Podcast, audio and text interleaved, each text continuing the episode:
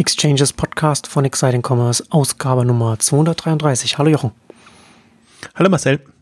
Heute wollen wir anschließend an einige der letzten Ausgaben äh, und an unsere Lehren aus Quelle und äh, Media Saturn, was wir gemacht haben, wollen wir sozusagen so ein bisschen unsere, unsere lose Reihe fortsetzen, so stationäre und online. Und heute wollen wir ein bisschen darüber sprechen, was äh, oder welche stationären etablierten Händler online erfolgreich sind oder, oder wie, sich, wie sich da manche tun. Aber zunächst zu unserem heutigen Werbepartner.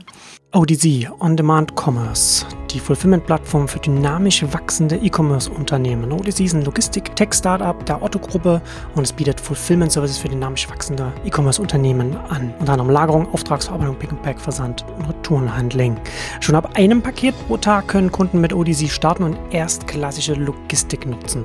ODZ ist vollständig auf schnell wachsende Volumen ausgerichtet. Der kleinste Kunde macht ein Paket pro Tag und der größte mehrere tausend pro Woche. ODZ kombiniert logistisches Know-how und Tech-Kompetenz. Leistungsfähige Schnittstellen sind kostenlos Onboarding ist innerhalb von fünf bis sieben Tagen abgeschlossen. ODC hat auf der Habenseite ein schnell wachsendes Lagerstandortnetzwerk und ODC liefert out of the box alles, was Multichannel E-Commerce-Unternehmen für die Logistik zum Endkunden benötigen. Also Technik, Prozesse, Warehouse, Personal, Verpackung, Carrier und so weiter. Mehr gibt es unter www.ondemandcommerce, ondemandcommerce zusammengeschrieben www.ondemandcommerce.com slash exchanges www.ondemandcommerce.com slash exchanges.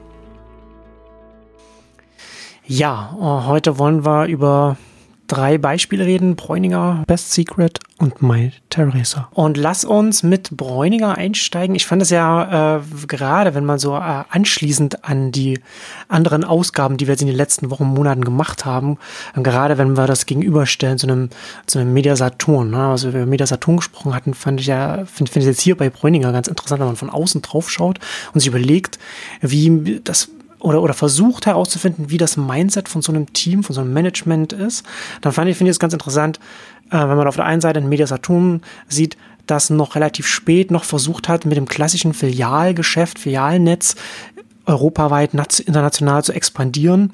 Und wenn man jetzt dem gegenüberstellt, Bräuninger, die jetzt äh, mit ihrem Online-Ansatz, hast du ja auch auf Exciting Commerce geschrieben, jetzt auch international nach Österreich und die Schweiz gehen wollen und äh, explizit auch äh, ohne Filialunterstützung, oder zumindest am Anfang ohne Filialunterstützung.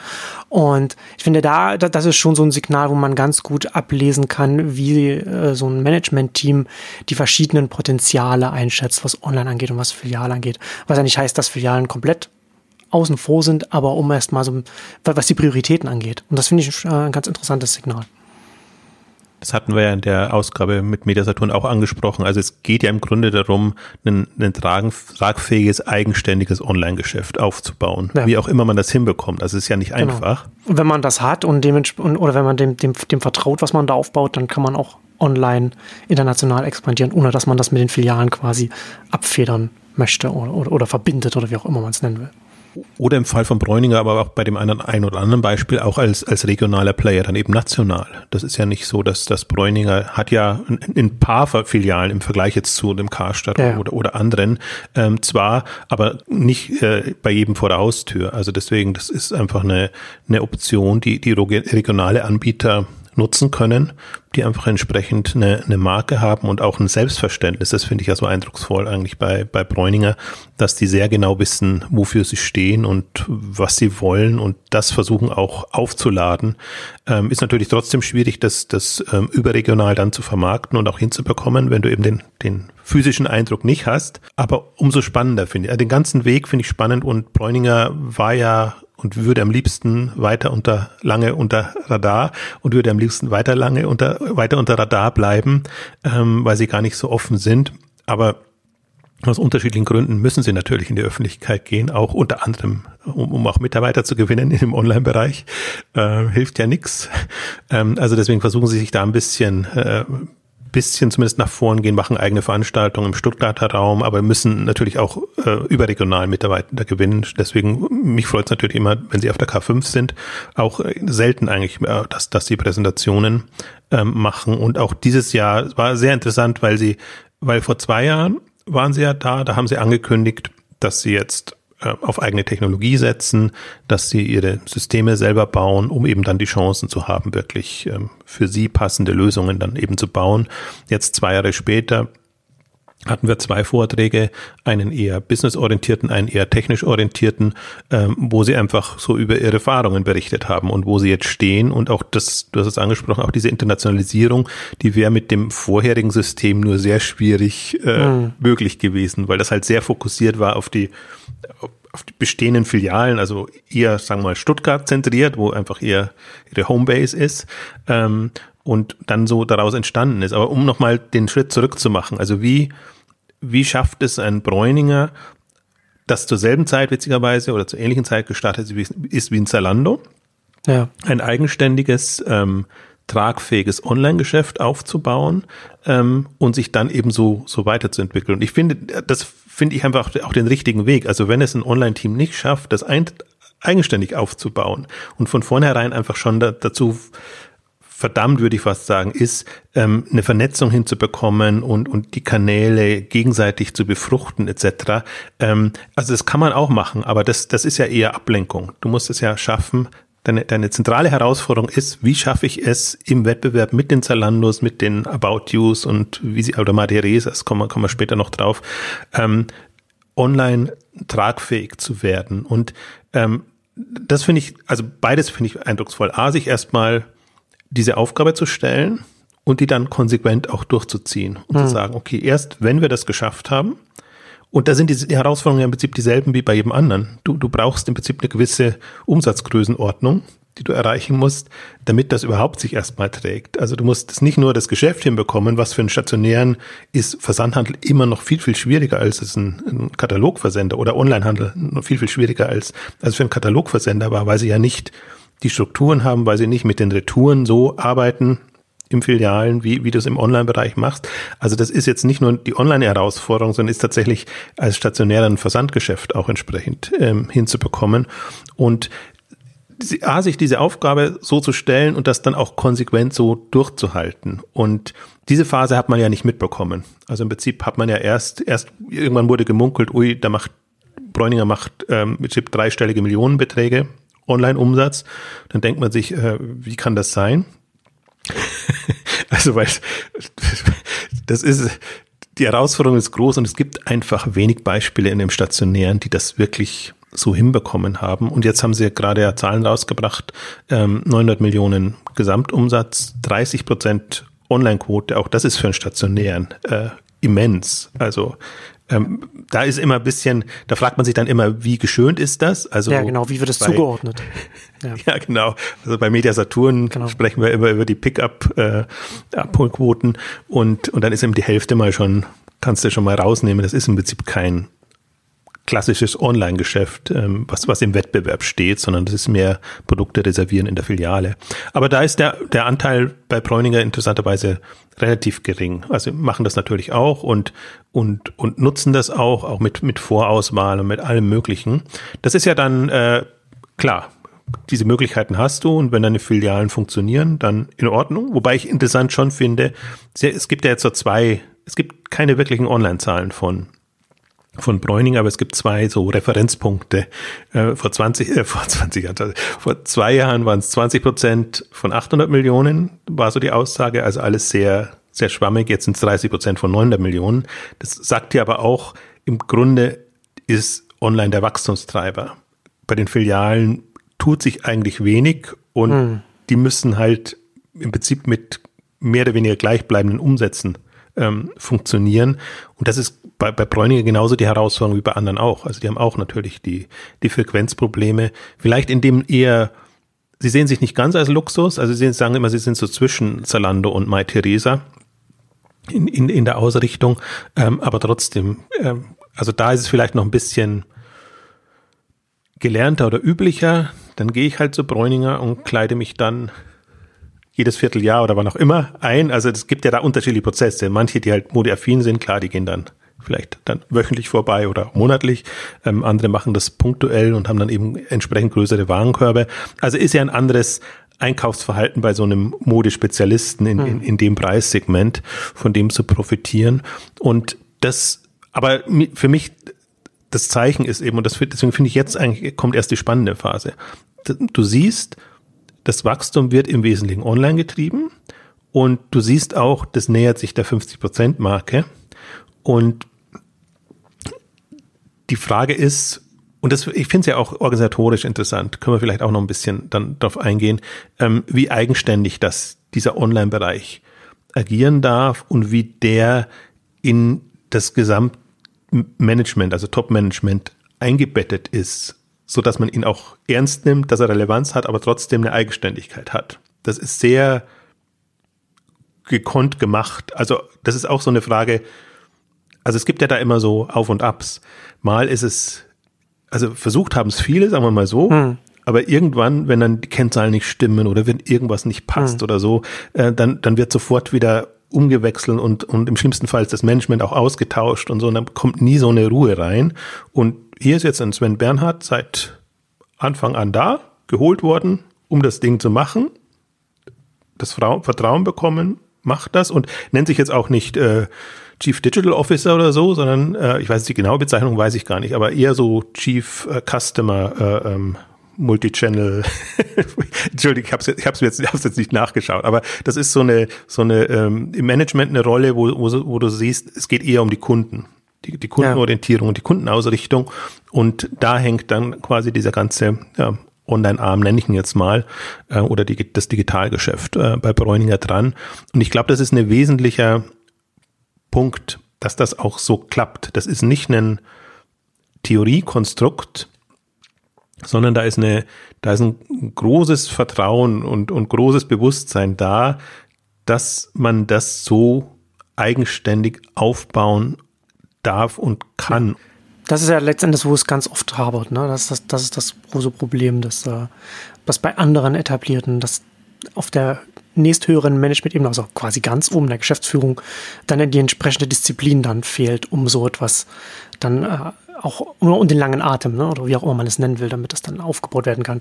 Was sagt denn Bräuninger da, da offiziell öffentlich dazu, wie autonom dann das Team arbeitet oder wie sie da organisatorisch, wie sie sich aufgestellt haben?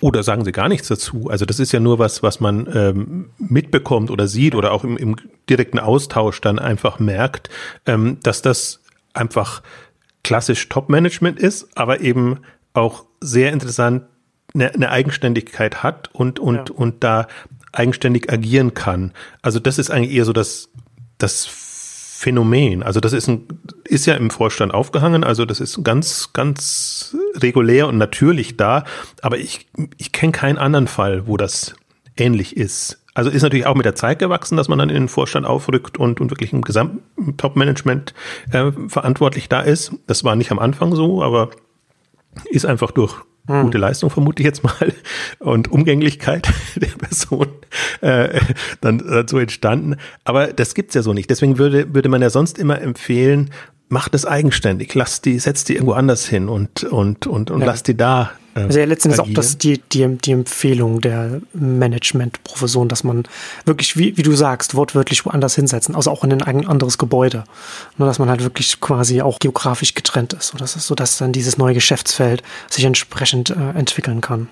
Aber natürlich eher aus der Erfahrung heraus. Ne? So, ja. so wirklich sinnvoll ist es nicht, weil du möchtest ja im Grunde mitbekommen, wie, wovon lebt das Unternehmen oder wie lebt das Unternehmen. Das ist ja nach wie vor ein Modehaus. Also es ist ja nicht ein, ein Tech-Konzern, äh, der da jetzt irgendwie auch separat agieren muss, sondern muss ja schon ein Bewusstsein für die Kunden, für die Sortimente und für, für all das äh, mitentwickeln, was ohnehin, finde ich, aus, aus, aus technischer Sicht oder aus, aus Online-Digital-Sicht, wenn du nur also Online-Marketing-Leute hast oder, oder wen auch immer, äh, für die ist die Branche ja eigentlich egal.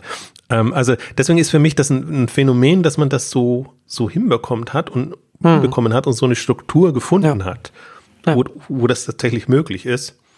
Und ich, also wir werden später noch drauf kommen, aber ich, ich glaube ja, dass alles einzigartig ist. Also jeder Erfolg ist anders im Onlinehandel. Also deswegen glaube ich auch nicht, dass es kopierbar ist. Und ich mich fasziniert eigentlich immer, wenn ich dann sehe, okay, die Konstellation ist so, damit ist man erfolgreich, eine andere Konstellation ist so, damit kann man auch erfolgreich sein. Also ja. Mai Theresa werden wir gleich noch als Beispiel haben oder, oder, oder Best Secret. Ähm, und ich glaube, dass man kann es nicht abschauen, aber es ist interessant zu sehen, wie so ein Unternehmen einfach eine Konstellation findet, die zielführend ist und die dann einfach, und das ist jetzt ja das Interessante, neue Perspektiven eröffnet. Jetzt haben sie ja, also jetzt haben sie ja die, im Grunde waren es zehn harte Jahre oder sagen wir mindestens acht harte Jahre, wo man eher, sagen wir mal, mit dem, mit, mit, mit Restriktionen und Beschränkungen versucht, das zu machen. Also mit einem Standard-Job-System, mit Ewigkeiten, bis die Umstellungen dauern, Anpassungen dauern. Also da ist man sicherlich gedanklich schon viel weiter, was man denkt, was man den Leuten an Services anbieten kann und, und wie man das Ganze strukturieren kann. Und jetzt haben sie eben äh, das eine Eigenentwicklung gemacht und das entsprechend in der Hand. Eigenentwicklung ist auch immer nicht optimal, weil natürlich da auch Fehler und Themen passieren, wo du dann eben nicht standardmäßig jemanden holen kannst. Genau, und man, und man ja auch das, also genau, man braucht ja entsprechend Kompetenzen, die man erstmal intern aufbauen muss und dann läuft man auch bei so etwas, muss man auch aufpassen, dass man nicht das Rad nochmal intern nochmal neu erfindet. Also Sachen macht, die, die, man in, die man intern aufwendig entwickelt, die man auch irgendwo über eine Anbindung sich holen könnte. Was ich ja dann auch organisatorisch interessant finde, ist, du hast es ja jetzt schon gesagt, äh, vor zwei Jahren 20 Prozent von 800 Millionen Online-Anteil, jetzt liegen sie bei 30 Prozent von 900 Millionen. Und du hast es ja auch wegen seine Commerce schon angesprochen. Was spannend wird es ja, wenn Bräuniger dann die Online-Marke von 50 Prozent knacken wird. Und gerade wenn jetzt auch die Internationalisierung über Online läuft, ist es sehr wahrscheinlich, dass sie jetzt innerhalb der nächsten zwei Jahre spätestens in drei Jahren dann diese Marke erreicht haben. Und dann ist das ja dann als Unternehmen, auch intern, was Managementseitig angeht und organisatorisch angeht, kippt das Ganze ja. Ne? Dann ist es ja, also jetzt nicht gleich ein Onliner, der auch noch Filialen hat, aber äh, das ist ja schon so eine, so eine von der Mentalität, so eine Marke, wenn, wenn, wenn die Hälfte dann online stattfindet. Das ist, finde ich, dann schon nochmal interessant, weil das da mit einem Unternehmen, das verändert ja ein Unternehmen dann auch. Ja, vor allen Dingen ist es ist ja nicht äh, so eins zu eins, weil sie haben sich jetzt ja natürlich mit, mit der Schweiz einen sehr lukrativen Markt geschnappt. Also ja. wenn man sieht, alle Deutschen, die in die Schweiz gehen, das funktioniert erheblich besser als Österreich oder andere Länder auch, ähm, weil Schweiz natürlich einen, einen also gerade in dem eher höherpreisigen Bereich einen, einen, einen komplett andere Einstellung hat zum Kaufen und, und, und, und zur Art und Weise, wie man das macht. Und jetzt auch keine Scheu haben, da bei äh, ausländischen, aus Schweizer Sicht Unternehmen ähm, zu bestellen. Also gehe ich davon aus, das kann eine richtige Dynamik entwickeln, wenn sie das organisatorisch, operativ äh, hinbekommen.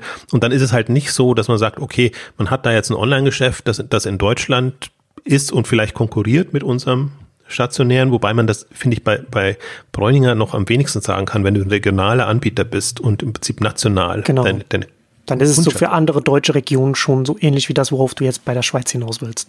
Absolut. Also deswegen, das ist aber für mich jetzt auch die spannende Herausforderung, organisatorisch oder um nicht zu sagen mental, ähm, ob man sich jetzt schon in der Vernetzung, äh, wie soll ich sagen, äh, äh jetzt fies, wenn ich fies formuliere, verzettelt. also ob man sich da drauf schon stürzt und sagt, okay, jetzt können wir eigentlich diese ganzen Services, die mit den Filialen äh, korrespondieren, aufbauen und machen. Ähm, was die Gefahr birgt, dass man wirklich dann zu integriert denkt oder ob man das weiterhin in einem unabhängigen Geist betreibt und sagt, okay, ähm, ja, Vernetzung ist gut, passt auch da, wo es die Filialen gibt, aber im Prinzip müssen wir den Online-Bereich ja komplett eigenständig steuern der, der lebt in der eigenen Welt, der hat auch andere Konkurrenten im, mhm. im Online-Bereich.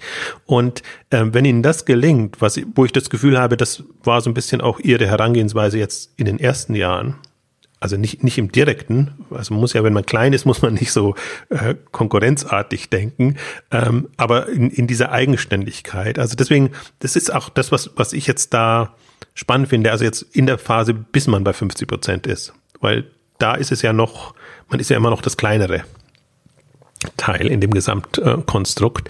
Ähm, ob, man, ob man sich da jetzt quasi vereinnahmen lässt oder ob man da die, die Eigenständigkeit bewahren kann, weil, weil dann ist im Prinzip, äh, ja, die, die Grenzen sind offen, weil, weil der Markt ist riesig. Ähm, ähm, wenn sie die Internationalisierung hinbekommen, jetzt machen sie es ja hauptsächlich mit deutscher Sprache, wenn sie irgendwann mal auch noch die die internationalen Sprachen hinbekommen.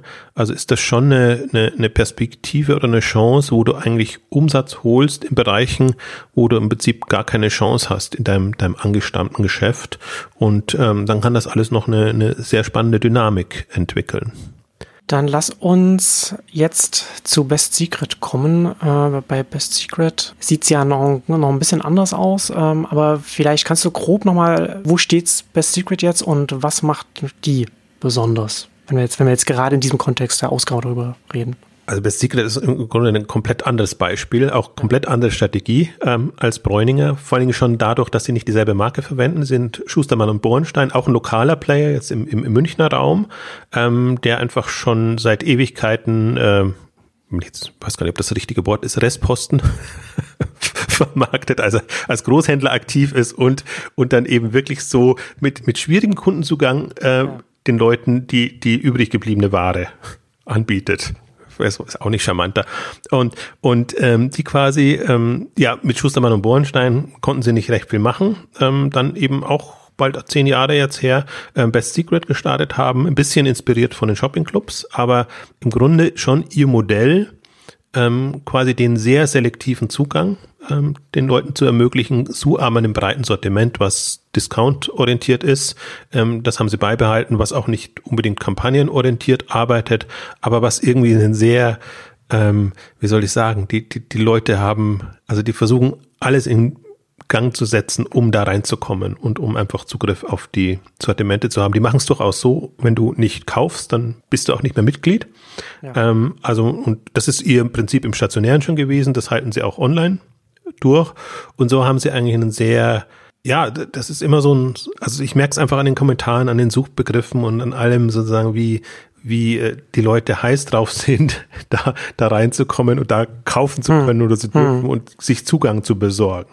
Also das, das ist so ein, so ein Moment und für mich ein gutes Beispiel, wenn man einfach sein, schafft, sein traditionelles Geschäftsmodell in eine Online-Welt zu bekommen und da auch umzusetzen und zwar so umzusetzen. Jetzt gerade haben sie das, das Logo und auch den Namen umgestellt. Äh, SB, Schustermann und Bohrenschein und BS, Best Secret. Jetzt haben sie sich ein gemeinsames Logo genommen und schon, heißen schon Best Secret, Schustermann und Bohrenstein. Also jetzt kann man davon ausgehen, dass das komplette Unternehmen irgendwann nur mehr ähm, Best Secret heißt. Und dann haben sie wirklich den, den Sprung quasi geschafft. Und das ist dann wirkliche Transformation, dass du mit einer neuen Marke, auch einer zugänglicheren Marke, es schaffst, in der Online-Welt Fuß zu fassen. Sind auch bei, ich glaube, über, über 300 Millionen ähm, Euro Umsatz waren die letzten Zahlen, sind unheimlich gewachsen. Also inzwischen das Online-Geschäft, das dominierende Geschäft. Also die sind sicherlich schon so weit, dass sie mehr als 50 Prozent in, in dem Bereich machen.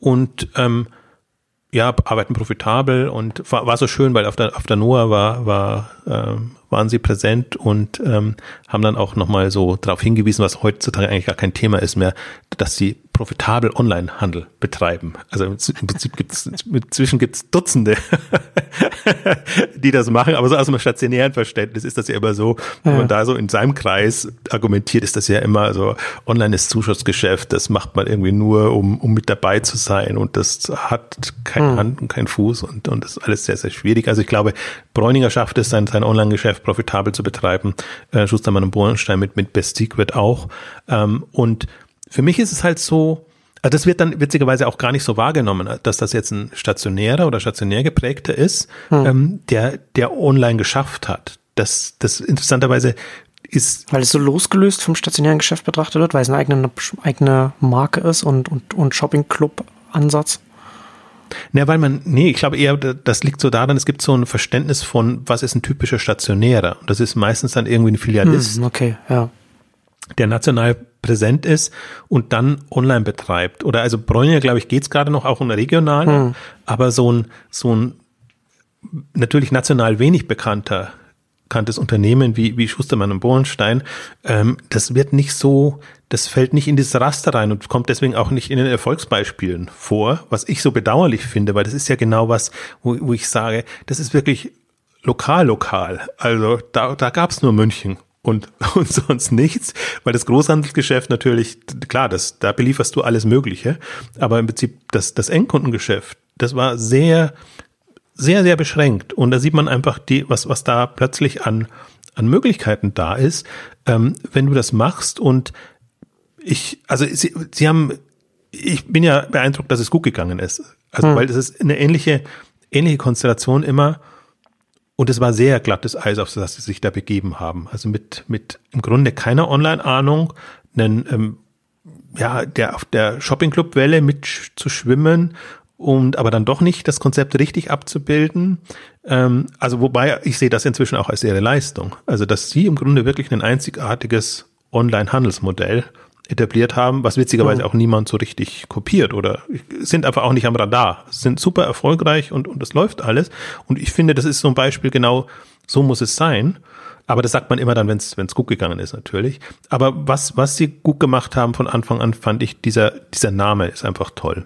Dass sie sich für Best Secret als als Namen entschieden haben, nicht irgendwie so ein künstliches Konstrukt oder noch schlimmer ihr, ihr, ihr Hauptnamen oder dann ähm, noch schlimmer, was ja auch manche machen, SB Outlet oder so, kann man sich ja hm. alles so mhm. vorstellen, was dann so, so kommt. Also muss da immer so Worst Case ja. denken, dann kann man erst den Respekt haben eigentlich für das, ähm, was das bedeutet hat, hat oder was das bedeutet jetzt auch in der, in der Kundenansprache, in der Präsentation. Und Grunde mussten sie aber von, von null anfangen. Also es mhm. konnten natürlich so ein bisschen über die bestehenden Kunden und die machen das sehr stark auch über die, ähm, über die, äh, wie nennt man das, äh, Mitarbeiter, ähm, also geben, gehen eben eine, eine Hypervereinsbank, hieß die früher mal, jetzt heißt sie, wie auch immer, ähm, doch heißt noch Hypervereinsbank, ähm, ein Siemens-Konzern oder andere gehen sie an und bieten diesen Mitarbeitern Kundenzugänge an für mhm. ihre okay. ihr Angebot. Das war schon im Stationären so, ist, ist auch im Online-Bereich so. Also es ist normalerweise so der, der Zugang und ist aber auch ein, ein, ein, ein Vertriebsmodell natürlich, weil sie dann eben zum Beispiel jetzt nicht auf Online-Marketing und, und solche Geschichten angewiesen sind. Und wenn du halt dummerweise nicht Mitarbeiter dieses Unternehmen bist, dann tust du dich unheimlich schwer, dann erstmal den Kundenzugang zu finden. Und dann machen sie, gehen sie selektiv vor. Wer, wer bestellt, wer, wer öfter ja. bestellt, äh, ist wohl angesehen, und, und wer nicht bestellt, fliegt dann irgendwann raus und das wird wieder ersetzt. Hattest du ja vorhin schon angesprochen. Ich fand das damals, als ich das zum ersten Mal gehört habe, damals vor, vor ein paar Jahren, fand ich das sehr faszinierend. Ich finde, das ist auch ein schönes Beispiel dafür, was ich vorhin schon sagte. Also diese, dass man auch äh, Disziplin haben muss als Management. Und das ist ja auch schon, man muss ja da auch Disziplin mitbringen, dass man dann sagt, okay, wir haben jetzt Mitglieder und wenn jetzt ein Mitglied nach so und so vielen Monaten, ich glaube Quartal oder so war das oder ein halbes Jahr oder irgend so, so hatten, hatten sie ja halt da dass man dann rausfliegt.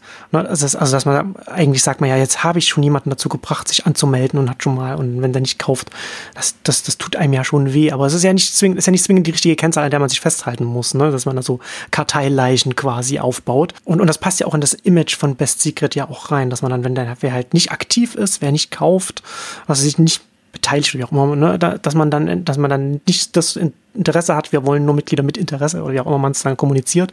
Ne? Das, das, macht ja, das macht ja auch was mit dem Image und, und natürlich hat es auch einen Einfluss dann auf entsprechend, dass die Leute dann auch entsprechend dann kaufen.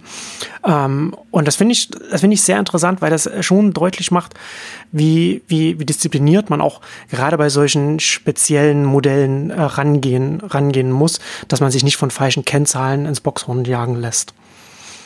Also auch da wieder das Beispiel. Also das ist halt, also ich predige ja immer, Stammkunden sind's, die das treiben und auf die Stammkunden kommt's an. Aber natürlich in der, in der Neukundengewinnung ist das super schwer und, und wenn du eben nicht konsequent bist oder einfach so eine Krise hast und denkst dir, okay, jetzt muss ich das aufweichen, damit ich meine Umsatzziele noch erreiche und so. Es gibt ja genau. zig Gründe ja. dafür, warum du dem Ansatz nicht treu bleibst und der macht dir dann das ganze Geschäft kaputt, weil du irgendwann nicht mehr unterscheiden kannst. Das ist dann der leichte Weg, der dann, der dann das ganze Gesamtkonstrukt verwässert langfristig. Ich find, finde, das ist auch noch die Krux im gesamten Onlinehandel. Dadurch, dass es so vergleichsweise leicht ist, Neukunden zu gewinnen hm. oder die immer über, über, über Google und Co. neu zu reaktivieren, ist man nie gezwungen oder wird jetzt erst langsam gezwungen, wo das nicht mehr erschwinglich ist, äh, sich über, über sein, sein Stammkundengeschäft Gedanken zu machen. Habe ich wirklich die Hebel, um die dauerhaft zu binden? Bin ich wirklich gut genug? Hm. Oder bin ich einfach nur ein Mitläufer, der jetzt von der Welle, die von offline zu online geschwappt ist, profitiert hat und bin halt gut genug, damit halt auch hin und wieder mal ein Kauf kommt,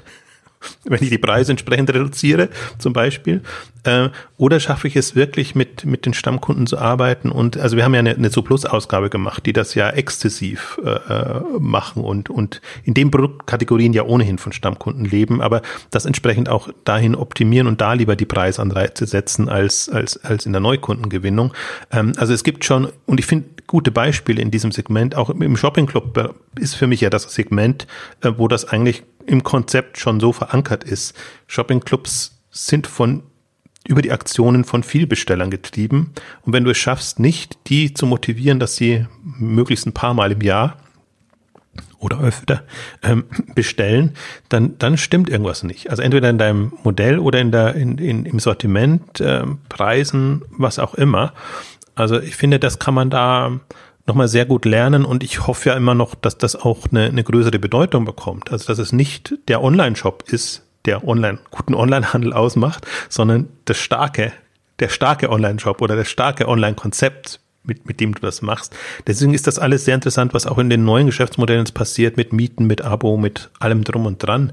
Ähm, also im Grunde Best Secret, die nennen es zwar jetzt nicht Prime, aber so, aber im Prinzip Best Secret per se ist Prime. Und die arbeiten so, dass du einfach nur, wenn du, wenn du würdig bist ähm, und, und, und auch kaufwillig, ähm, hast du eine Chance, da dabei zu bleiben. Und, und ihre Aufgabe ist aber halt dann auch die entsprechend gute Ware ähm, hinzubekommen zu, zu den entsprechenden Preisen.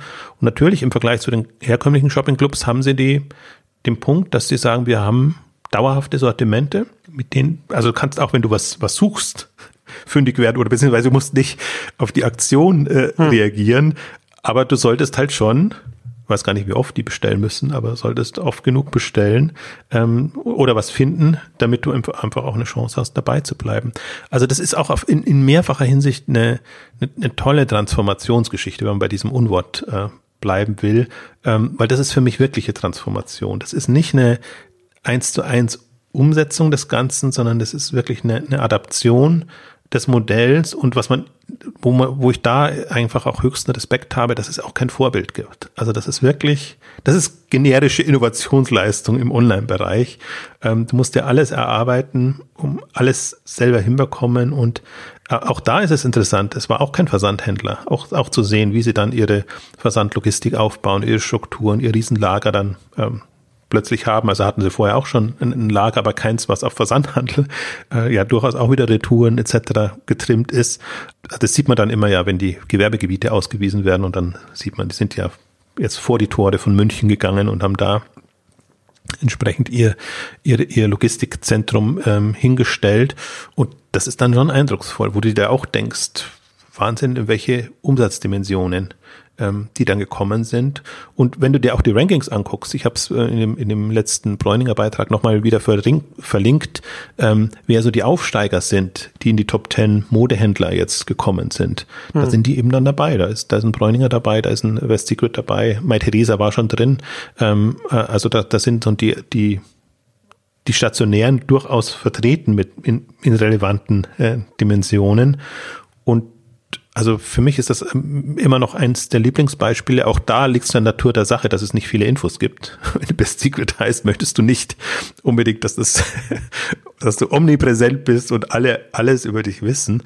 Aber auch da, die sind internationalisiert. Ähm, Schweiz mit Übernahmen mehr oder weniger gelungen. Österreich ist da, da ist halt nicht gelernt. Da müssen sie ja wirklich arbeiten.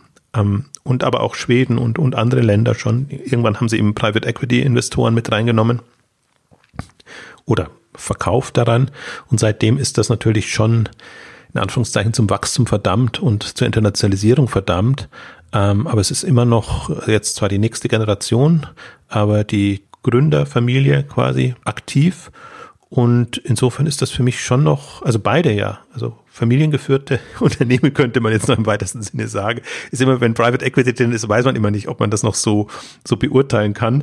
Ähm, mal so, mal so sieht man sich das eine Mäntelchen an oder das andere Mäntelchen an. Aber im Grunde ist das schon, es ist noch sehr aus sich gewachsen. Hm. Viel organisch, ein paar kleine Übernahmen in der Schweiz speziell. Also deswegen bin ich da auch sehr gespannt, wie das da weitergeht, weil das halte ich einfach für relevante Player. Auch jetzt einen dankbares Geschäftsmodell, vielleicht sogar in Krisenzeiten noch dankbarer, wenn wirklich Schnäppchen gefragt sind als, als zur jetzigen Zeit ähm, und im komplett anderen Segment. Also auch schon ein bisschen höherpreisig jetzt von der, von der Gesamtware, aber natürlich durch die Preisreduzierung und wieder, wieder in dem schon, jetzt heißt ja immer so schön Off-Price, ähm, Discount ähm, Bereich unterwegs. Also da bin ich auch nochmal gespannt. Dadurch, dass Private Equity drin ist, ist das natürlich immer auch ein Übernahmekandidat ob, wo, wo das nochmal landet oder ob sie weitere Private Equity Häuser finden, die das dann noch weiter in, in die nächste Dimension äh, ähm, ausweiten wollen. Also auch da ist jetzt erstmal kein, kein Limit gesetzt, jetzt aus ihrer Einstellung ohnehin nicht, weil wenn du ein lokaler Münchner Player bist, jetzt national vertreten, ähm, also ich bin sehr gespannt, wo das, wo das noch hingeht und auch da, wie bei Bräuninger, würde ich mir natürlich wünschen, dass man mehr Einblicke bekommt, aber ich meine, die waren, waren dankbarerweise auch schon auf der, auf der K5 und, und, und haben präsentiert. Ähm, aber ist halt nicht so, wie, wie du ein börsennotiertes Unternehmen hast, zum Beispiel, Klar. wo du ja wirklich Kohorten verfolgst und, und wirklich diese aus meiner Sicht sehr spannenden äh, Kennzahlen bekommst, weil ich denke, das ist ein Sie, ab und zu deuten sie darauf hin, also gerade durch die Beschränkung haben sie einfach eine bestehende Kundenbasis. Dann siehst du einfach aus wie einer überschaubaren Kundenzahl du wie viel rausholen kannst. Also ich gehe davon aus, der Warenkorb von oder dass das, der Umsatz pro Jahr pro Kunde bei Best Secret ist um einiges höher als bei Zalando oder den Klar. gängigen großen Namen in dem Bereich. Ja, stimmt. Das ist dann auch nochmal interessant, was so Marktsegmentierung dann quasi angeht oder wie, wie sehr man dann wie tief man in so, in so, ein Segment dann auch reingehen kann. Der, der, der dritte im Bunde ist äh, Mai Theresa und bei Mai Theresa ist es ja auch bei der Eigentümersituation ein bisschen schwierig gerade, sage ich jetzt mal. Ja, naja, oder schön. Also Oder schön. Es ist wieder, es ist auf dem Markt geht. und es ist ein relevanter Player und, und kann besser werden. ja, ja, das ist, ist jetzt eher die Frage, äh, an wie geht das? Also das, im Prinzip ist es ja eine, wenn du jetzt ein Unternehmen wie MyTheresa auf den Markt bringst, ist natürlich ein Traum. Also dass das sich gut entwickelt hat und funktioniert. Ähm, also es hat natürlich Gründe, warum niemand Marcus das jetzt wieder abgibt, weil, weil das ist wirklich ein, da erwartet man sich einen schönen Betrag dafür. Auf der ja. anderen Seite ist es natürlich schwieriger, wer will sich das so leisten? Und ähm, bei, bei MyTheresa interessant auch, wie hoch wird sowas bewertet? Das ist halt jetzt ein hm. Quasi Online-Pure-Play-Geschäft, was aber gestartet ist aus einer Filiale heraus. Interessanterweise, die Filiale hieß Theresa gibt's immer noch in der Münchner Innenstadt, aber die sich jetzt eben auch, jetzt heißt auch die Filiale Mai Theresa, ähm, wo sich's umbenannt hat.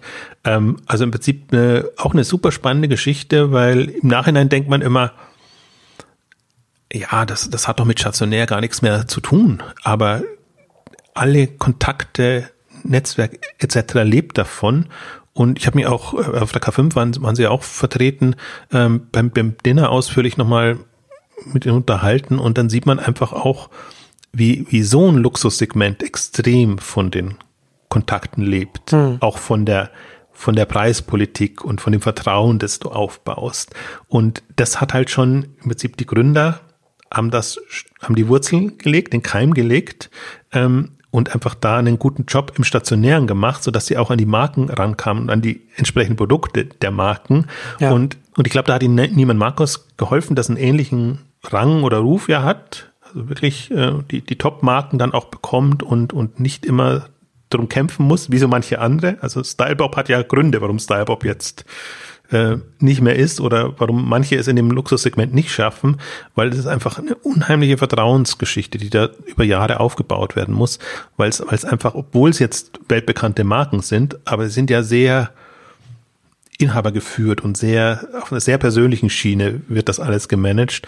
Deswegen habe ich da auch, also mich hat das sehr gewundert, dass Mai Theresa, also A hat es mich schon geärgert, dass es da irgendwann verkauft wurde, weil für mich das immer ein Kandidat war, wo ich sage, das ist jetzt mal, haben wir mal ein deutsches Unternehmen, was es gewisse Größenordnung geschafft hat und dann wird das vom US-Unternehmen übernommen und dann mache ich mir eigentlich mal Sorgen, dass das dann unter dem Druck aus USA, aber auch unter dem dem Unverständnis im Prinzip für den deutschen Markt und die deutschen Gegebenheiten unter die Räder kommt. Aber das Gegenteil ist passiert, umsatzseitig super entwickelt, haben Internationalisierungschancen eben dadurch auch bekommen und ähm, stehen mit Richtung 380 Millionen Euro Umsatz gehen die jetzt, stehen jetzt aus der Außensicht heraus gut da. Also Neiman Marcus ist leider nicht so wirklich börsennotiert. Manchmal gibt es Geschäftsberichte, die so ein bisschen ausführlicher sind, weil sie auch Anleihen und Kredite und alles Mögliche brauchen, aber jetzt nicht so Einblicke, wie man es anderswo bekommt.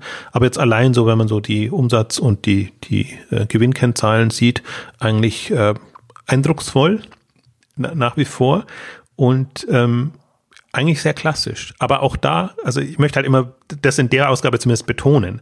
Die Wurzel ist diese eine Filiale in der Münchner Innenstadt hm. und dann nehmen sich eben oder lassen sich Gründer auf das Abenteuer ein. Onlinehandel ist ein Thema und lassen das aber auch im Prinzip separat laufen. Also auch da ist es eher so dann gewesen, dass irgendwann, als dann in dem Fall was Acton Burda reinging, ein, ein, ein separates Management-Team gekommen ist, das einfach dann auch Online-Ahnung hatte und, und das aufgebaut hat und weiterentwickelt hat, so dass es dann eigentlich war ja auch ein, ein, ein toller Exit, ähm, den, den, den Exit gegeben hat und seitdem ist es ja ohnehin noch eigenständiger. Da ist es eher so rum, dass, dass man sagt, okay, man hat ein Online-Geschäft, das gemanagt wird und hat dann eben noch die Filiale. Oder ich weiß gar nicht, ob es noch, noch andere gibt. Also wenn dann, glaube ich, sehr beschränkt. Aber die Filiale gibt es zumindest noch. Ähm, und das ist einfach auch ein, also wenn es nur ein Aushängeschild ist, also das wird sicherlich jetzt einen, einen Bruchteil des, des Umsatzes machen. Aber das sind für mich die Chancen. Und da, das verstehe ich immer nicht, warum man warum man das nicht sieht und, und, und nicht so denkt und sagt, ich, ich habe eine Chance, wirklich mir einen Online-Namen machen, online da mitzuhalten und im Prinzip in einem Wettbewerb mit Net-a-Porter und, und, hm. und anderen Standards zu setzen. Ja. Und wenn du mit ihnen sprichst, die versuchen auch Standards zu setzen, was die Lieferleistung, was die Verpackung und was alles angeht. Also es ist ja ein extrem Kundenservice getriebenes Geschäft, wo du mit, mit wenigen hochbetuchten Kundinnen äh, von überall her de, dein, dein Geschäft machst und denen eine Alternative zum Beispiel zur Netto Porté bieten musst und ja. bieten willst. Und das gelingt ihnen. Ja, und da kann man, da kann man da in dem, in dem Segment einiges machen. Und gerade der, der Luxusmodesegment bietet sich auch gerade für so etwas an. Ne? Das ja, wie du vorhin schon sagtest, wenn man als Filiale, als Offline-Händler die, die, Kontakte zu den Marken aufbaut. Das ist ein Feld, wo man äh, Einkaufexpertise oder Kontakte, wie du es in dem Feld gesagt hast, dann schön übersetzen kann, wenn man das Vertrauen entsprechend aufgebaut hat. Und da wird es dann interessant. Ich finde auch interessant, was du da äh, den einen den, einen Fakt, einen Titbit, den du da auf, auf Exciting Commerce auch noch äh, rausgezogen hattest. Ganz interessant, dass in dem Segment ist dann auch so diese, ähm, wie sage ich das am besten, so die Schieflage oder äh, extrem sein kann, oder beziehungsweise die Konzentration bei den, bei den Kunden, bei den Kundinnen, dass da jetzt hier drei Prozent der Top-Kundinnen 26% des Umsatzes ausmachen. Da wird ja dieses ganze Stammkundenthema nochmal noch mal wichtiger, wenn das, wenn sich das so konzentrieren kann. Ja, also deswegen, deswegen ist jetzt, so wie du sagst, es kommt aus Sortiment und Kompetenz heraus und aus den Kontakten. Das ist ja natürlich jetzt nicht unter, unter Innovationsgesichtspunkten ist das jetzt nicht mein, mein Lieblingsbeispiel. Da ist ein Best Secret für mich viel, viel attraktiver. Aber, aber wenn man, wenn man die, die Chance sagt, wer nutzt seine Chancen am besten? und, und überträgt das dann, macht das. Vielleicht können wir da nochmal kurz auch auf, auf Stylebob eingehen, wo man eigentlich auch ganz gut sieht, die Fehler, weil im Prinzip die ähnlich ähnliche Voraussetzungen hatten, ähm, das, das zu machen und im Prinzip immer in München so die Alternative waren äh, zum, zum, zu Mai Theresa, auch sicherlich einen, einen, einen Gründer, die sich da reingehangen haben und genau versucht haben, das aufzubauen, die aber immer sehr mh, hm, die, die ungern Investoren reingenommen haben, sagen wir es mal so. Also die hatten eine Zeit, wo, wo, wo ihnen wahrscheinlich die Investoren die Türen eingerannt sind und sagen, äh, lasst uns da, also ihr macht einen guten Job, lasst uns da das, das Wachstum so finanzieren, euch in eine bestimmte Größenordnung ähm, zu bekommen, etc. Und das sieht man leider zu häufig. Und das Problem ist, wenn du ein bestimmtes Umsatzlevel erreicht hast, dann geht's eigentlich nicht anders, weil du dich dann sonst immer sehr beschränkst, hm. sowohl was das Wachstum angeht, als auch was die Finanzierungsmöglichkeiten angehen. Und man sieht halt dann, irgendwann geht irgendwas schief. Ich glaube auch bei, bei Startup waren es irgendwelche Systemumstellungen. Dann, dann kommt das Umsatz nicht, kommt der Umsatz nicht so, dann sind deine Kosten zu hoch, dann musst du an den Mitarbeitern äh, entsprechend agieren, arbeiten und dann musst du irgendjemanden reinnehmen, in dem Fall war es Ströer, der dann eben Geld gibt, weil er das Potenzial sieht oder wie auch immer. Also damals hatte Ströer ja so seine E-Commerce-Ambitionen, ähm, was im Grunde aber der falsche Investor ist. Der, der zwar, der kommt dann eben rein und bekommt relativ viel Anteile für relativ wenig Geld, weil eben Not herrscht und dann ist das so self-fulfilling und gerade in, in, dem, in dem Segment, wo einfach so ein hoher Standard ist, ist, ist es schwierig. Also deswegen, äh, das, das war irgendwie so abzusehen. Und jetzt wird es eben dann eingestellt oder muss der leider jetzt vorher schon Insolvenz anmelden, äh, ähm, weil das kriegst du dann eigentlich nicht, nicht mehr raus. Und sie haben es aber, sie haben es versucht mit, mit äh, zum Beispiel der ehemalige äh, Mai Theresa Geschäftsführer ist dann zu Stylebob gewechselt. Ähm, also der hätte ja die Erfahrung und, und alles gehabt, aber der hat natürlich auch andere, andere Rahmenbedingungen dann.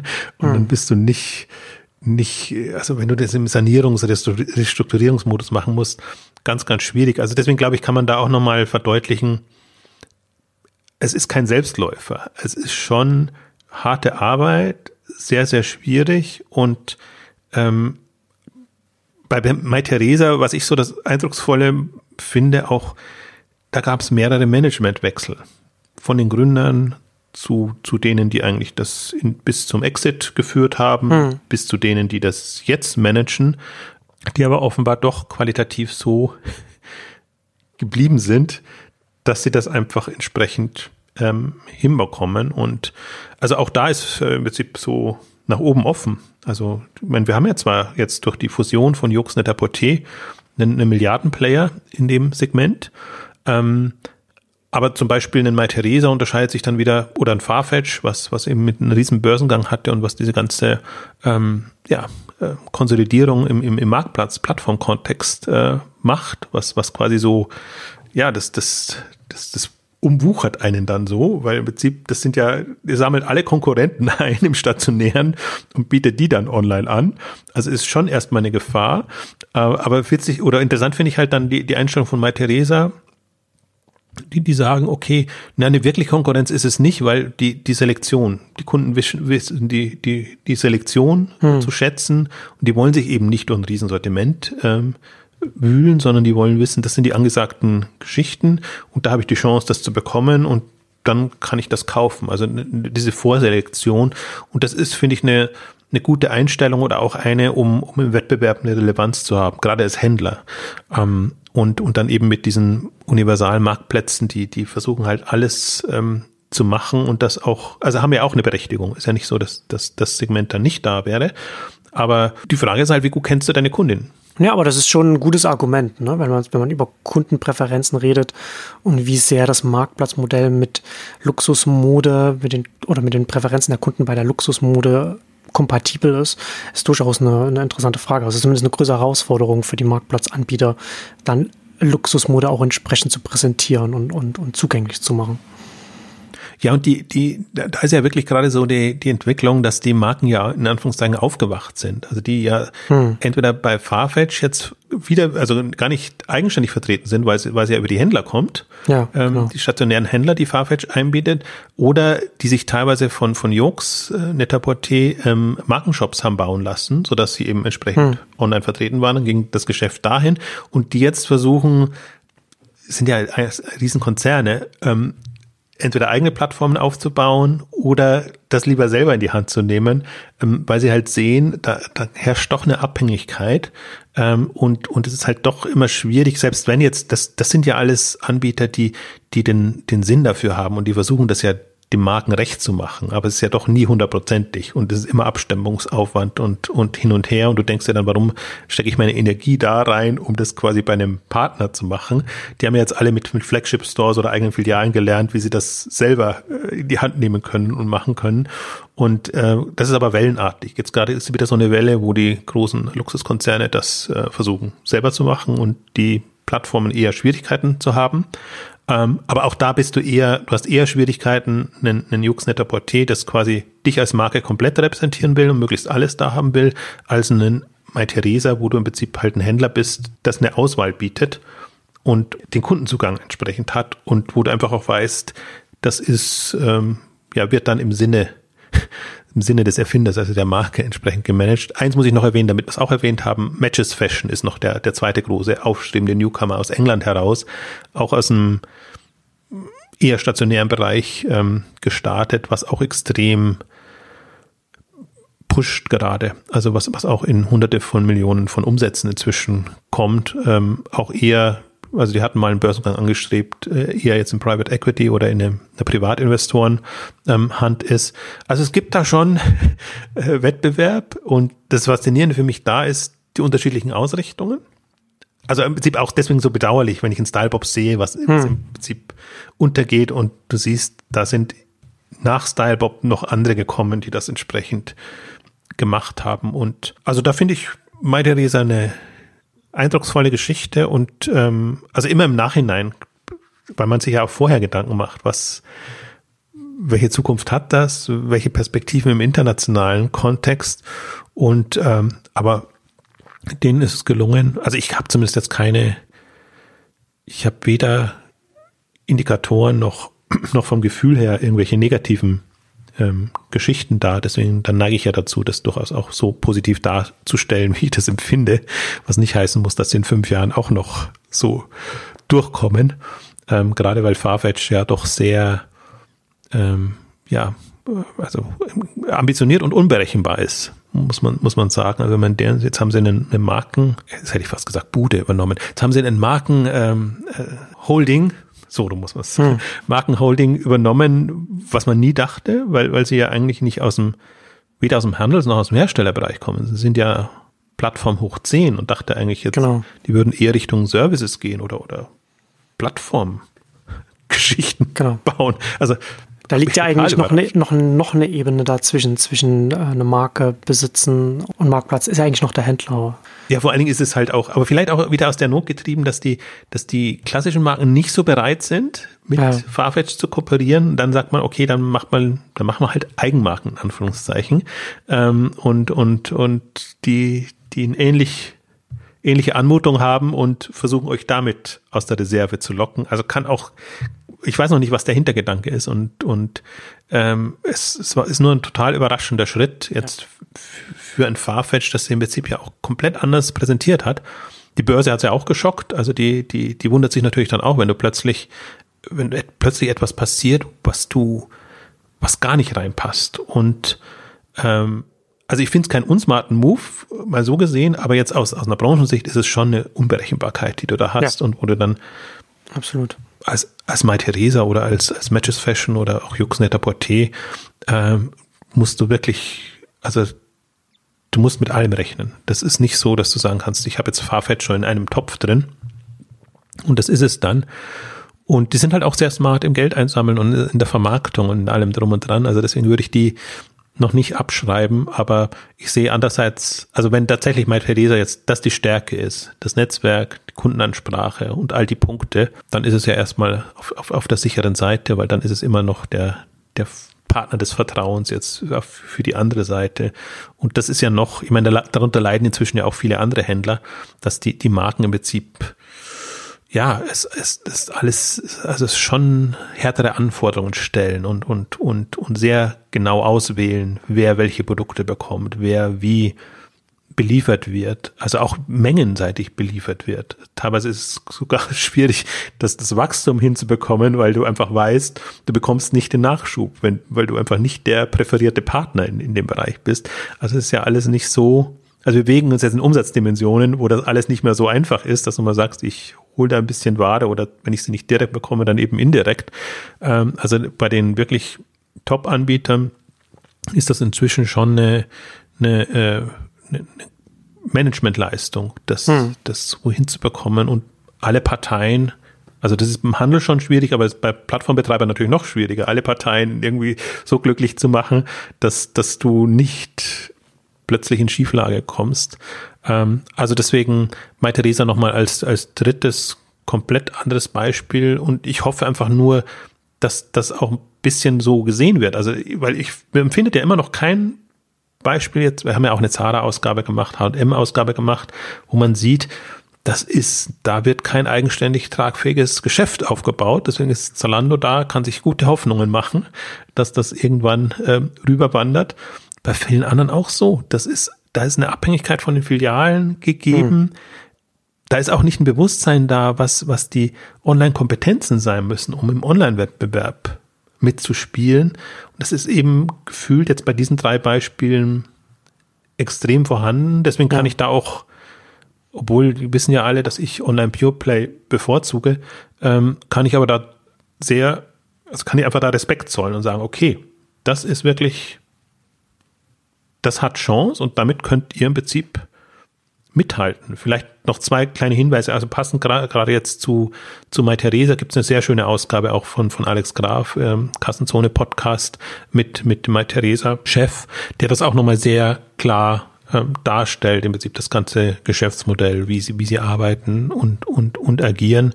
Und ähm, im Kontext von äh, Bräuninger und anderen haben wir auch unsere, in Anführungszeichen, schöne äh, Peek und Kloppenburg-Ausgabe gemacht. Eine vergleichsweise kurze Ausgabe, weil es nicht so viel zu sagen gibt. Aber da sieht man einfach, wie sich ein Peek und Kloppenburg im Vergleich zu einem Bräuninger sehr schwer tut, einen Weg zu finden. Und die haben ja wirklich auch versucht, ähm, eine eigene Marke aufzubauen und ähm, im Prinzip schon das so anzugehen, wie man es macht. Eigenständig, hm. versuchen sich online zu positionieren, aber also haben sie auch Zalando-Leute damals geholt und, und, und, und versucht das zu machen, aber das fruchtet halt nur, wenn du wirklich dir gute Leute holst, dir das, das Vertrauen da ist, dass die auch machen, das Durchhaltevermögen da ist. Ich bin gar nicht sicher, was, also die letzten beiden waren natürlich alles VC und Private Equity finanzierte Modelle. Das heißt, die haben Kapital zur Verfügung. Ähm, bei Bräuninger würde mich natürlich interessieren, wie der Investitionsplan aussah, ja. äh, wie lange die Verluste machen durften und wie viel Geld sie hatten, ja. um das zu investieren. Also das ist, das, da, das sollte man auch nicht verschweigen, dass das natürlich alles schon Geld kostet und du kannst nicht damit rechnen, von heute auf morgen äh, profitable Online-Geschäft zu betreiben. Ja. Deswegen ja auch am Anfang diese, dieses, ich bin ein Freund von gewisse Größenordnung braucht es. Da musst du hinkommen, wie auch immer, also umsatzseitig, kundenseitig, ja. und, und dann sollte es sich drehen. Also das ist ja der Proof of Concept dann auch die wenigsten können ja gleich auch so aus dem, aus dem laufenden Geschäft ja so ein neues Geschäftsfeld mit den neuen Kosten entsprechend hochziehen. Ne? Also das ist, das ist ja auch für weniger das. Aber das ist, also ich finde das schon interessant, äh, äh, gerade wenn man mit, mit, im Rückblick zu den vorigen Ausgaben, die wir äh, gemacht haben, dann jetzt hier diese drei Beispiele zu sehen oder die, die jetzt einfach mal, die drei jetzt mal jetzt konzentriert auch mal zu besprechen, haben wir, sprechen wir ja, haben wir ja wieder mal angesprochen, dass man da zum einen schön sieht, wie unterschiedlich die sind von den Angeboten her, von dem, was dann tatsächlich beim Kunden dann dasteht, auf, auf der Webseite der App, wie auch immer. Also, dass es da nicht keine Best Practices in dem Sinne gibt, so übergeordnet, aber dass man organisatorisch auf der Seite, dass es da, dass man da schon so ein paar Faustregeln äh, sagen kann. Ne? Das heißt schon, dass das, das, was du schon sagtest, das Team, das muss vom Management das Vertrauen haben, da, da braucht einen langen Atem oder, oder Disziplin oder wie man auch immer man es nennen will. Man braucht auch eine Finanzierungsstrategie, damit man dann auch diese Disziplin dann auch haben kann. Und dann muss es, was wir ja schon oft jetzt hier auch äh, im Podcast gesagt haben, dann muss es insgesamt so aufgestellt sein, dass es auch ohne die Filialen funktioniert. Also man kann da zwar schon irgendwas mit Pickup, Click, Collect, oder das kann man ja schon etwas machen, aber das darf halt nicht im Kern stehen. Das darf nicht die Priorität sein. Das kann, das kann unter ferner Liefen mit, mit drin sein, aber das, äh, im Kern muss es eigenständig online funktionieren können.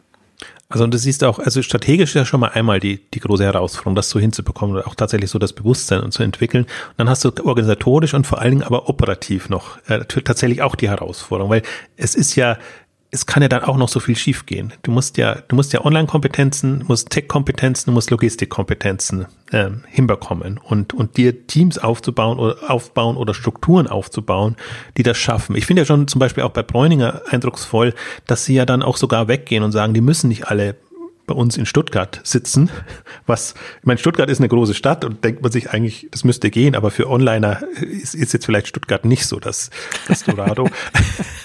Deswegen äh, auch da sich schon Strukturen zu überlegen, okay, dann sagen wir, okay, die, die können auch woanders sitzen, wir können remote arbeiten, ähm, wir, wir, wir können im Prinzip, die, die sind halt zwei, drei Tage dann da und wir finden Möglichkeiten und Lösungen, was so einem, also weiß ich gar nicht, ob ich Bräuninger als Konzern beschreiben möchte, aber zumindest so einem Unternehmen auch nicht gegeben ist, was eigentlich eher davon lebt, wir haben eher zentrale, eher hierarchische hm. Strukturen und die, die aus der Reihe tanzen, sind eigentlich nicht so gewünscht. Und ähm, auch das durchzubekommen. Also einfach da, da zu sagen, nee, wir müssen's, also, aber wir wollen's auch. Also wir müssen schon Markt, aus Markt- und Branchenstrukturen äh, Gegebenheiten heraus. Aber wir wollen es auch dann, weil auch das bietet ja wieder Chancen, dass, dass du einfach sagst, okay, wir lernen da auch einfach anders zu arbeiten, andere Strukturen zu haben. Und gerade im Tech-Bereich haben sie das doch sehr äh, üben müssen oder, oder lernen müssen. Einfach, dass, dass man mein Tech ist ohnehin so ein, so ein schwieriges Thema, aber da ist das ja viel gelernter jetzt bei den, bei den Leuten, die, die da arbeiten, dass die einfach auch entwickeln, wo sie entwickeln wollen. Also die Guten. die, die, und, und, und da musst du halt, in dem Marktsegment bist du natürlich dann auch aktiv. Andererseits, ich meine, sie hatten ja schon eine, eine spannende Herausforderung jetzt, dieses, äh, eine eigene Lösung da zu entwickeln. Und ich finde immer noch, also sie können jetzt an Services arbeiten und, und an Themen auch mit, sie haben ja auf so eine Microservice-Struktur jetzt umgestellt, so dass die auch separat hm. Themen Produkte, Projekte vorantreiben können. Also deswegen wird's, ist es da auch spannender als natürlich bei einer Zentrallösung, wo du eigentlich kaum Chancen hast und wo du nur einen kleines Rädchen bist. Also das ist jetzt, ich bin mal gespannt. Ich bin, man blickt natürlich nicht durch, man weiß nicht, wie qualitativ hochwertig jetzt die Lösung ist, ob es da mehr hakt, als, als schon die Chancen da sind. Aber im, im Grunde der Weg und wenn ich mir überlege, was, was so ein Bräuninger wirklich noch an Services bieten kann und an Lösungen bieten kann für die, für die Kunden. Also in dem Segment kannst du ja alles vorstellen. Von sehr persönlichen, also haben sie ohne eine Filialen, haben sie ja alles. Du bekommst persönliche Beratung und, und Betreuung und, und, und Auswahl und, ähm, und das aber auch online umzusetzen und da testen sie jetzt halt auch ihre, ihre Stitch Fix Angebote, ihre, ihre, ihre, also alle möglichen Geschichten mhm. und bin mal gespannt. Ich kann mir halt auch vorstellen, das ist ja mein, meine zweite Hoffnung in dem ganzen Segment ist, erst wenn wir eine genügende Zahl von großer, größeren Playern haben, haben wir wieder auch die Chance auf Innovation aus dem Bereich heraus, weil die haben eine bestimmte Kundenbasis, da können sie Services, Lösungen anbieten. Ähm, also das ist ja immer so Henne-Ei-Problematik ja. und wir sehen jetzt ja gerade, dass auf der Ebene viel passiert, während im Startup-Bereich, naja, sagen wir mal, da könnte mehr passieren. auch da ist noch viel auf, viel auf der grünen Wiese, wäre auch noch so viel, viel möglich, aber das liegt nicht nur an den Startups, liegt auch an den Investoren, die gerade so gar keine Lust drauf haben, da, da was zu machen. Ähm, also deswegen sind eigentlich eher so die, natürlich die, die Amazons, die Zalandos, About Yous, vielleicht auch schon in, in der Größenordnung, aber durchaus jetzt auch, auch Bräuninger und, und andere, die da im Grunde wenn sie sich ihren Innovationsgeist behalten oder den entwickeln, können wirklich eigentlich spektakuläre neue Sachen entwickeln, wo ich auch glaube, dass da nochmal Umsatzhebel da sind, die man jetzt gar noch nicht so sieht, weil wenn eine Lösung Anklang findet. Genau, ich finde ja auch schön, jetzt in der Ausgabe hat man ja auch schön gesehen, ne? dass, es, dass man auch als regionaler, stationärer Händler, wenn man die entsprechende Position hat und wenn man das, das operativ, wie wir schon gesagt haben, alles eine große Herausforderung. Aber online ist einfach ein riesiges Potenzial für Pure Player, die, also die direkt online starten, wie auch jemand, der jetzt ein neues Geschäft dann online aufbaut. Es hat alles nicht umsonst, ne? Also man muss halt, es, man muss halt viel investieren und, und, und, äh, und, und uns ist halt mit Risiko verbunden, aber das Potenzial ist eben auch entsprechend groß. Und auf eins möchte ich noch hinweisen, was wir heute nicht besprochen haben, was bewusst auch in der Auswahl so ist. Wir haben heute nicht über Plattformthemen gesprochen. Also das ist ja noch ein Thema, was, was gar nicht, was da gar noch nicht passiert ist. Ne? Die haben ja alle Plattformpotenzial mhm. im Grunde. Wie, wie mhm. wir eigentlich immer sagen, gute, spezialisierte Händler haben im nächsten Schritt eigentlich die Möglichkeit, sich zu öffnen und sich da auch Dinge zu überlegen. Deswegen auch ein bisschen, der, der, weil immer so der Eindruck entsteht, du hast als Händler keine Chance als, als klassischer Händler. Das waren im Grunde drei sehr klass, also kl klassische Handelsmodelle, aber in, einer sehr, ja. also mit einer sehr speziellen Herangehensweise. Und das ist auch ein Weg, wenn, wenn der, der Händler durch seine Spezialisierung seine Kompetenz ausspielen kann, dann spricht da nichts dagegen. Selbst wenn gerade Marktplätze, äh, Marktplätze und Plattformen im Trend sind und äh, es auch gute Beispiele gibt, die, die das eher machen. Also wir hatten ja auch eine, eine Galaxus-Ausgabe zum Beispiel ähm, gemacht oder können da separat nochmal eine machen, wie auch etablierte versuchen, in dem Plattformgeschäft Fuß zu fassen.